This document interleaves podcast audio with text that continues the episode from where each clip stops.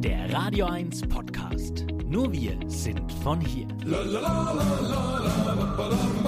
Das Eich der Woche, der wahnsinnige Wochenrückblick.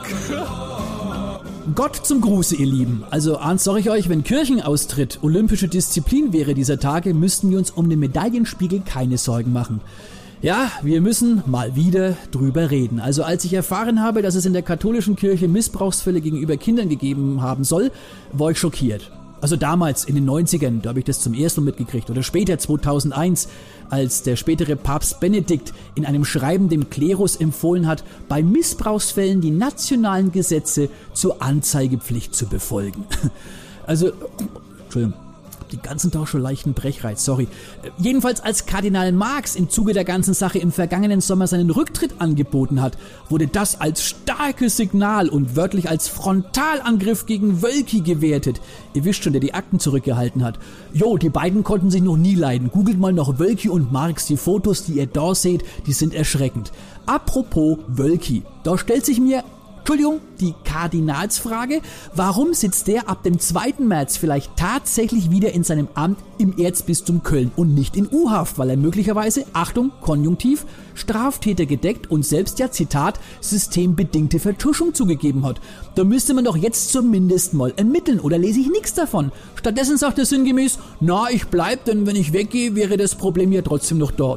Ja, solche Aussagen kann man sich halt leisten, solange Staat und Kirche immer noch nicht nachhaltig getrennt sind. Ach Kardinal Marx wurde bekanntermaßen ja auch mittlerweile dazu verdonnert, äh, zu bleiben. Und der spricht sich jetzt für die Priesterheirat aus. Finde ich gut. Nur kleiner Tipp, Bitte darauf achten, sollte es soweit kommen, dass der Partner des Priesters volljährig ist, okay? Da wurde ja in der Vergangenheit nicht so drauf geschaut. Und all diejenigen, die jetzt ausgetreten sind und meinen, der katholischen Kirche ein Schnippchen geschlagen und den Geldhahn zugedreht zu haben, nee, nee, schaut euch mal bei YouTube die Doku Vergelt's Gott an dann wisst ihr, wo sich Amazon höchstwahrscheinlich seine Steuersparmodelle abgeschaut hat. Am besten finde ich immer noch den Vertrag von 1803, der der katholischen Kirche jährlich eine halbe Milliarde circa aus dem normalen Steuersäckel zuspült. Also wenn man so will, zahlen wir alle jetzt die übrigens beschämend niedrigen Entschädigungen alle mit. In diesem Zusammenhang möchte ich jedem Missbrauchsopfer jetzt sagen, traut euch, meldet euch alle und lasst euch zumindest finanziell angemessen entschädigen. Denn alles andere, was man euch angetan hat, ist ohnehin nur schwer reparabel. Es steht euch bei Gott zu. Und ich bin mir sicher, ihr seid viel mehr, als es uns die Kirche nach wie vor und einmal mehr glauben lassen möchte.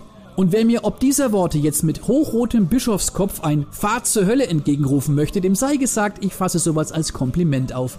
Denn wenn es wirklich so sein sollte, dass man mit einem solchen Verhalten in den Himmel kommt, dann sitze ich lieber, wenn es mal soweit ist, ein Stockwerk tiefer mit gut gewärmtem Hintern und gemeinsam mit Lemmy Kilmister von Motorhead, übrigens an Heiligabend geboren und Sohn eines Pfarrers, bei einem kühlen Drink an der Bar. Bis gleich, das Eich.